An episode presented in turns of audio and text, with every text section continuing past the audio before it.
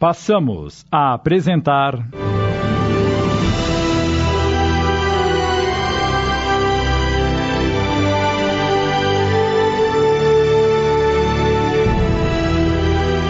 Do outro lado.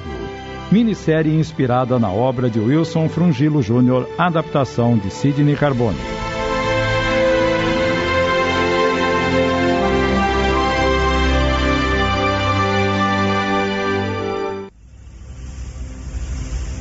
Fale conosco, irmão, em nome de Jesus. O que o traz aqui?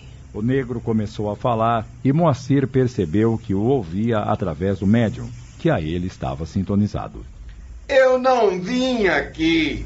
Trouxeram-me. O que vocês querem de mim?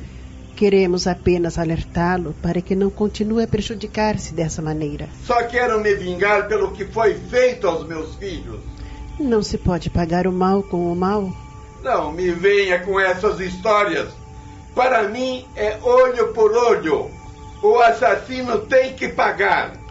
Ele já está pagando pelo mal que cometeu. Você não sabe o que sofri e o que sofreram os meus filhos.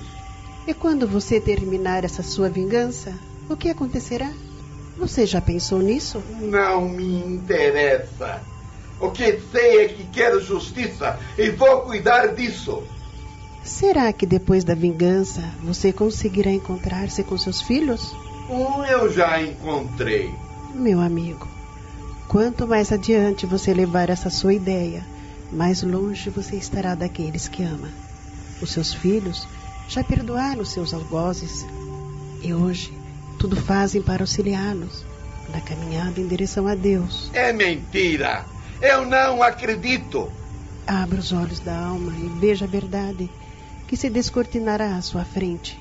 Ao dizer isso, e com grande movimentação por parte daqueles espíritos luminosos ali presentes, um estranho material branco e de consistência sutil começa a ser extraído das pessoas que estão ali sentadas, e em questão de segundos são utilizados para formar uma enorme tela por detrás da mesa.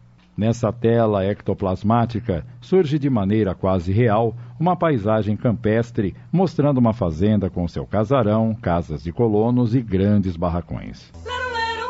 A porta do casarão é aberta, dando passagem a dois homens. Fortemente armados e com chicote na mão, trazem preso na canga um negro de peito nu, descalço, vestindo apenas uma calça rota e suja. Logo atrás, sai um homem corpulento e bem vestido que denota ser o senhor daquelas terras. Nesse momento, Moacir tem um frêmito de espanto. O rosto do homem, que a princípio possuía barbas e bigodes, de repente transforma-se no de seu pai, Silva. Coloquem este negro imundo na Câmara da Cegueira.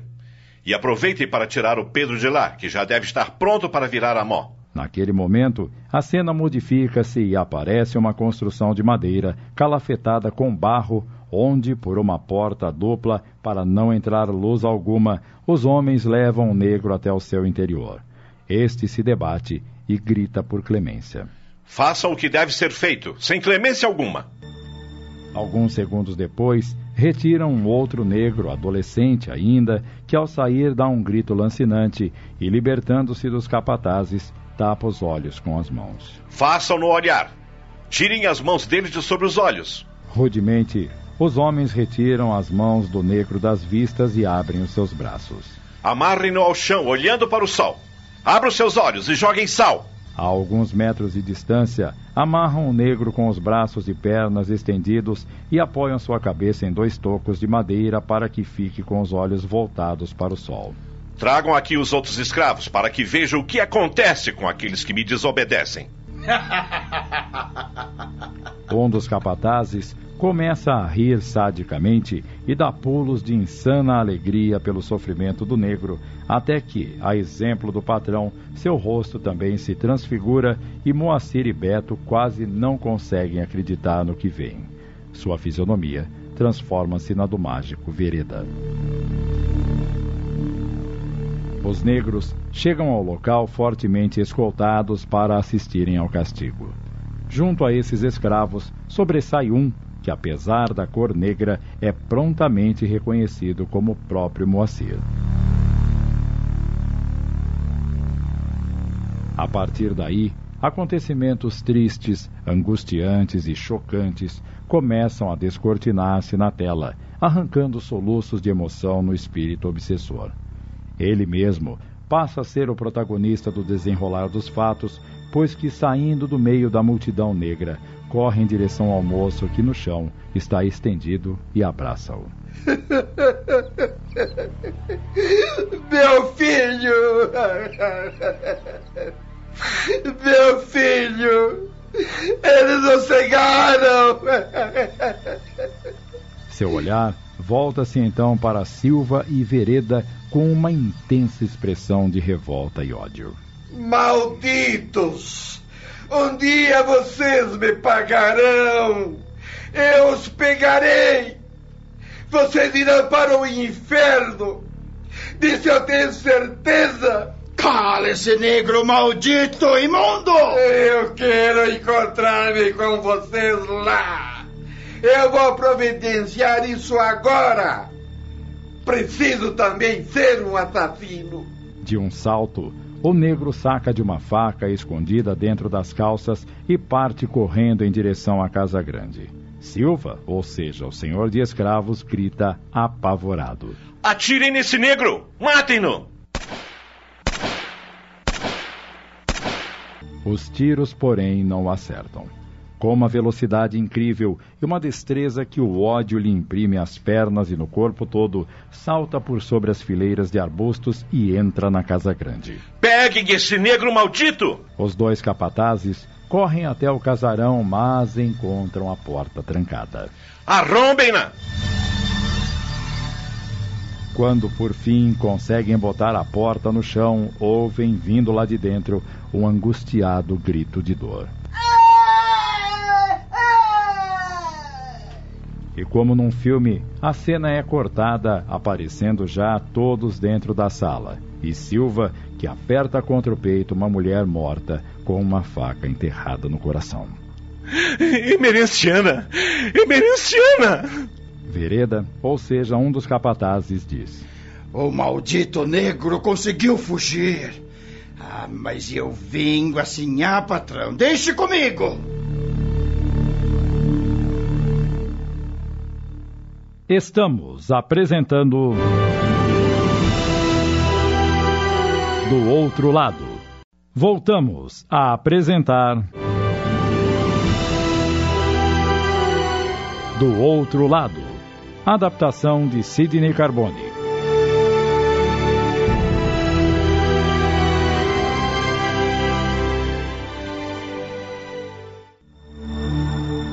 Vereda, ou seja, o capataz, Querendo cumprir a promessa feita ao patrão, corre pela fazenda até um dos barracões e volta lá de dentro, arrastando pelo braço um menino com cerca de cinco anos de idade. Monta em um cavalo. E com a criança que na garupa quase não consegue segurar-se-lhe na cintura, galopa em direção a uma cerrada mata. Em determinado lugar. Para o cavalo, atira o menino ao chão e, Vai ficar aí, negrinho maldito, no meio da mata, para servir de comida para os bichos. Volta em disparada carreira. Aparece então na tela o rosto do negrinho que, chorando de medo, transfigura-se no menino branco, facilmente reconhecido por Beto. Meu Deus! Sou eu! Sou eu! Nesse momento, a tela é desfeita e o espírito do negro que ficou cego aparece bastante luminoso por detrás da mesa e, por intermédio de uma das pessoas, começa a falar. Meu pai. É, filho. Quantos anos de lutas e orações, pai. Quase um século. Meu filho, você é luz. Depois de todo o episódio que você viu, e o que fez recordar-se da sua vida passada, todos nós, depois de alguns anos, cada um ao seu tempo, desencarnamos e passamos para o verdadeiro lado da vida, que é espiritual. por quanto tempo nos arrastamos nas lamas da revolta e da vingança. Mas um dia após o outro, cansados de tanto ódio e tanto sofrer pelo véu que trazíamos em nossos corações, lembramos-nos de Deus, nosso Criador, e começamos a trabalhar neste lado de cá em proveito dos mais necessitados. Quando eu falo de todos nós, refiro-me também àqueles pobres infelizes que, cegos de poder, foram nossos opressores na vida terrena. Só você, meu pai, e alguns outros pobres infelizes não quiseram se libertar dessa sede de vingança que a nada conduz a não ser ao próprio sofrimento e às trevas. Todos os nossos algozes do passado se voltaram para o alto e muitos já sofreram oprimidos cruelmente pela própria consciência. E todos já voltaram a reencarnar-se no mundo material para resgatarem o mal que cometeram. O senhor já sabia e percebeu pelas transfigurações assistidas há pouco quem são hoje aqueles nossos agressores. Silva, que no passado foi o nosso cruel patrão, voltou para ter um filho cego com o intuito de sentir ainda mais fortemente na própria carne e no próprio lar o que é ter um filho assim. E saiba, meu pai, que essa escolha foi dele. Saiba também que Moacir foi nada mais, nada menos do que um dos jovens escravos que, como nós, foram bastante castigados por ele e que, dono de um grande coração e dentro de um desprendimento maior ainda, a isso sujeitou-se na tentativa de auxiliar aquele que foi o seu maior algoz Vereda também teve um filho, o mesmo que abandonou na mata no passado. O seu filho, pai. Aquele seu filho negro, meu irmão, que morreu abandonado, pai. Nasceu agora branco no lar do seu executor, também reencarnado. Porém, pelos desígnios do alto, essa criança lhe foi roubada fazendo com que Vereda sofresse o mesmo que você sofreu. E ela foi abandonada às portas de outro dos nossos negros, reencarnado como branco e ligado a Silva, como empregado de sua fábrica, no intuito de se aproximarem. Essa criança que no pretérito foi seu filho, pai, é Beto, como você já sabe. Infelizmente, Alberto, pai adotivo de Beto, não soube arrefecer seu ódio para com aquele que um dia foi seu cruel patrão e sucumbiu à morte, por ele mesmo provocada quando tentou um tolo e perverso movimento grevista. E hoje ele também está aqui presente para assistir a essas revelações. Nesse momento, um choro convulsivo irrompeu dentre a multidão de espíritos. Moacir voltou a olhar em direção ao espírito de um homem que, genuflexo, chorava desesperadamente, com o olhar voltado para o alto, como que em prece de arrependimento, enquanto Beto tem um choque ao reconhecer, por súbita revelação de suas lembranças, o pai que o criou até os quatro anos de idade. Alberto diz, soluçando. E eu desencarnei por minha própria culpa. Foi eu quem fomentou toda a greve. Não havia razão para ela.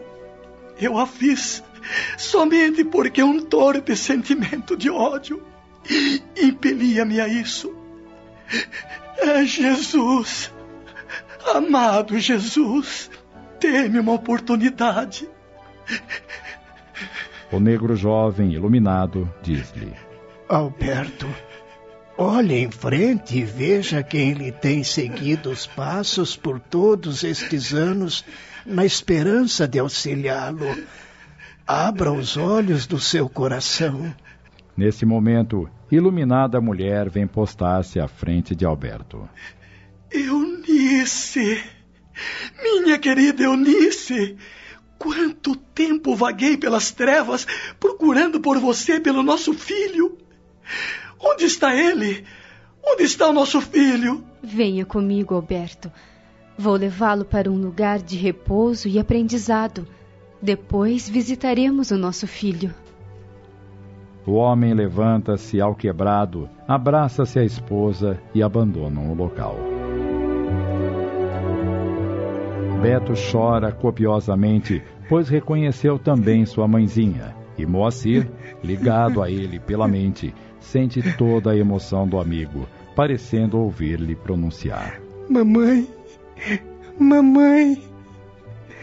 E o negro jovem continua sua explanação ao obsessor. Por outro lado, meu pai, Vereda soube conformar-se com os desígnios do alto e dedicou-se muito em ajudar as crianças órfãs e abandonadas com seus programas de shows beneficentes e foi recompensado. O filho retornou a ele através de uma adoção caridosa. E atualmente é Silva quem olha por ele como se fosse seu próprio filho. o mal está sendo dizimado e corrigido pelo bem. Agora vem comigo, meu pai, que eu lhe mostrarei o caminho da renovação e da paz. Você terá muito trabalho pela frente, mas estaremos todos juntos auxiliando-o.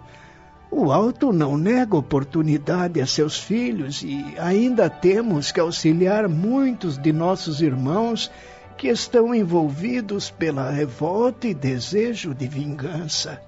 Nesse mesmo momento, um iluminado espírito de um jovem chega-se à frente de Moacir e faz-lhe alguns movimentos com as mãos por sobre sua cabeça.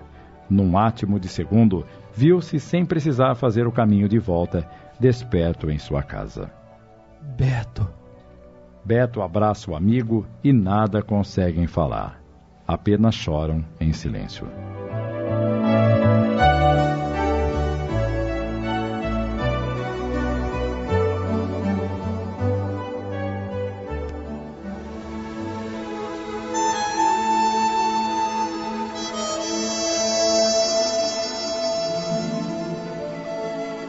No dia seguinte, os rapazes procuram Fabrício, que estivera presente à reunião da noite anterior. Ainda emocionados, comentam toda a sessão, detalhe por detalhe, onde o farmacêutico procura ilustrar melhor suas pequenas dúvidas. Onde estarão eles agora, seu Fabrício? Seu pai deve estar sendo tratado em algum núcleo de recuperação no outro lado da vida. Tratado? Sim. Os sentimentos inferiores, e principalmente os de grande intensidade, como o ódio e o desejo de vingança, causam muitas lesões ao perispírito. Mas tenho certeza de que, com o seu desejo de melhorar-se e trabalhar para o bem, logo estará restabelecido. Gostaria de que nada do que aconteceu fosse contado ao papai, principalmente no que diz respeito à sua vida pregressa. Concordo com isso. Vocês têm razão. Nada devemos dizer a ele, só sofreria com isso. E quanto às pessoas que estavam ontem lá no centro? Elas nada dirão, fique tranquilo, Moacir. É de nossa norma guardar sigilo sobre os nossos trabalhos.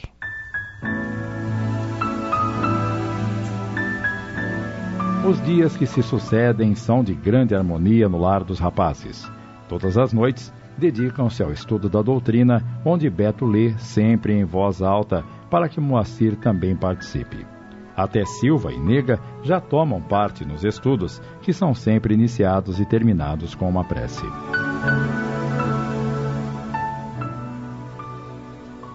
Algum tempo se passa e os rapazes nunca mais tentaram fazer uso de suas faculdades e prometem a si mesmos e entre si de não mais fazê-lo, a não ser em uma ocasião que haja real necessidade.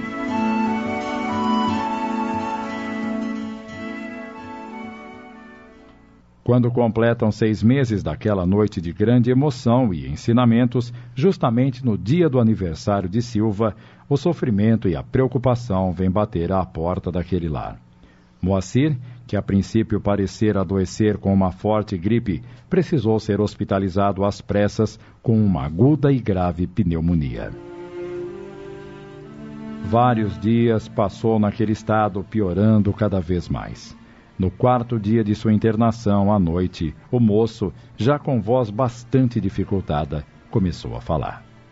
Beto. O que é, Moacir?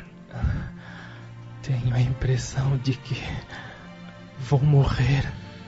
Não fale assim, meu filho. Você vai ficar bom. Preciso falar, papai. Se isso acontecer, quero que saibam que, apesar da minha cegueira, Somente encontrei momentos de felicidade ao lado de vocês e principalmente depois que encontramos a doutrina tão reveladora e maravilhosa que é o Espiritismo. Quero fazer-lhes um pedido. Não fale tanto, meu filho. Você precisa descansar. Me deixe falar, mamãe. Beto. Em nome de tudo o que passamos juntos e em nome de tudo o que aprendemos e estudamos, peço-lhe e que papai o acompanhe nisso, que não fiquem só na teoria do que o Cristo nos legou. Trabalhem em benefício dos necessitados, estendendo a eles um pouco de amor, de conhecimento e consolo cristão esta nossa vida na Terra é apenas uma das passagens e devemos aproveitá-la fazendo bem aos nossos semelhantes. Fique tranquilo, meu irmão, que não me esquecerei disso. Mas não fique pensando que vai morrer, seu bobo. Gripe nunca matou ninguém. É, o Beto tem razão, meu filho. Agora descanse, querido. Você já falou demais por hoje. Às oito horas e quinze minutos daquela noite, Moacir lança seu último suspiro e morre para este mundo, voltando para o verdadeiro lado da vida.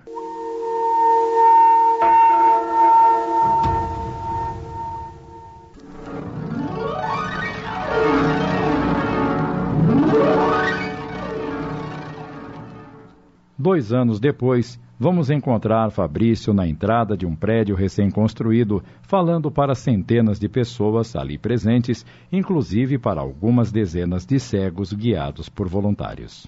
Meus queridos irmãos, hoje é um dia muito especial.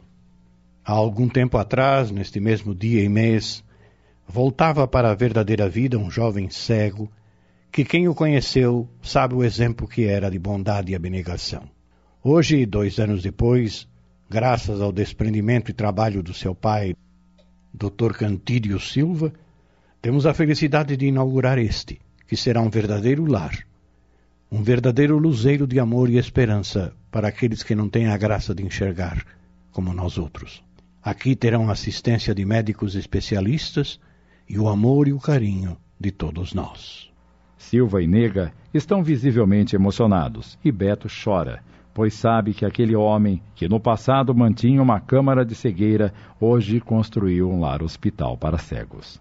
E assim, amigos, em nome de Deus Todo-Poderoso e de seu Filho, nosso Senhor Jesus Cristo, com uma singela e emocionante prece, inauguramos este lar para cegos, irmão Moacir, Luz e Silva.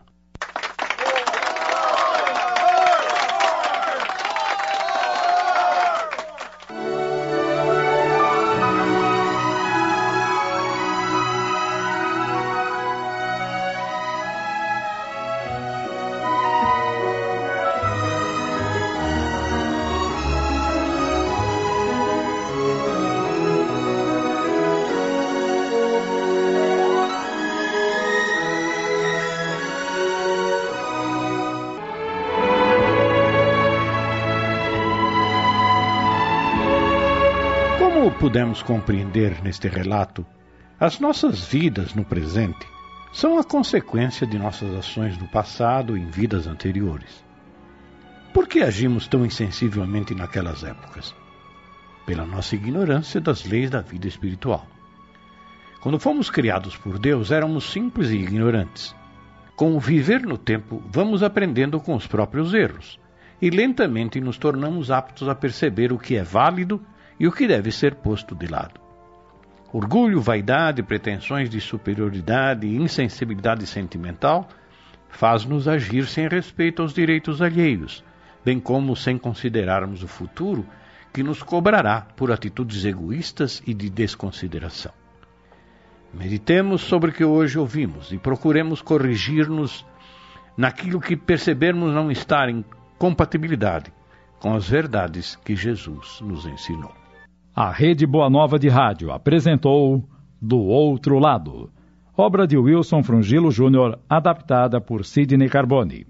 Em seu desempenho, atuaram os seguintes atores: Moacir, Chico Ribeiro, Eunice, Luciana Florencio, Beto, Sidney Carbone, Nega, Cledemir Araújo, Silva, Ivaldo de Carvalho, Irmã Eusébia, Ivone Soares, Alberto, Adacel Alberto, Vereda, Tony de França, Fabrício, Gastão de Lima Neto.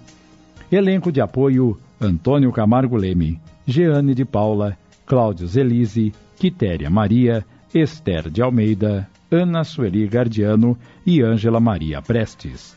Narração: Joel Robson. Gravações, edição e sonoplastia: Antônio Tadeu Lopes. Análise e comentários: Gastão de Lima Neto. Produção e direção geral: Sidney Carbone. Realização: Núcleo de Dramaturgia da Rádio Boa Nova de Sorocaba. Agradecendo o carinho da audiência, convidamos os prezados ouvintes a acompanharem nossa próxima produção rádio teatral.